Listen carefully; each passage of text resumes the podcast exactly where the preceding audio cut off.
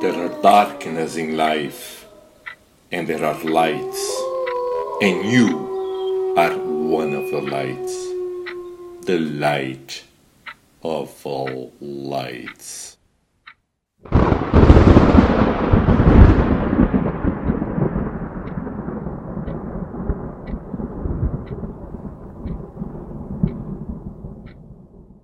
This is a quote from the book Dracula by Bram Stoker. Quotes from English literature read by Claudio Bruno.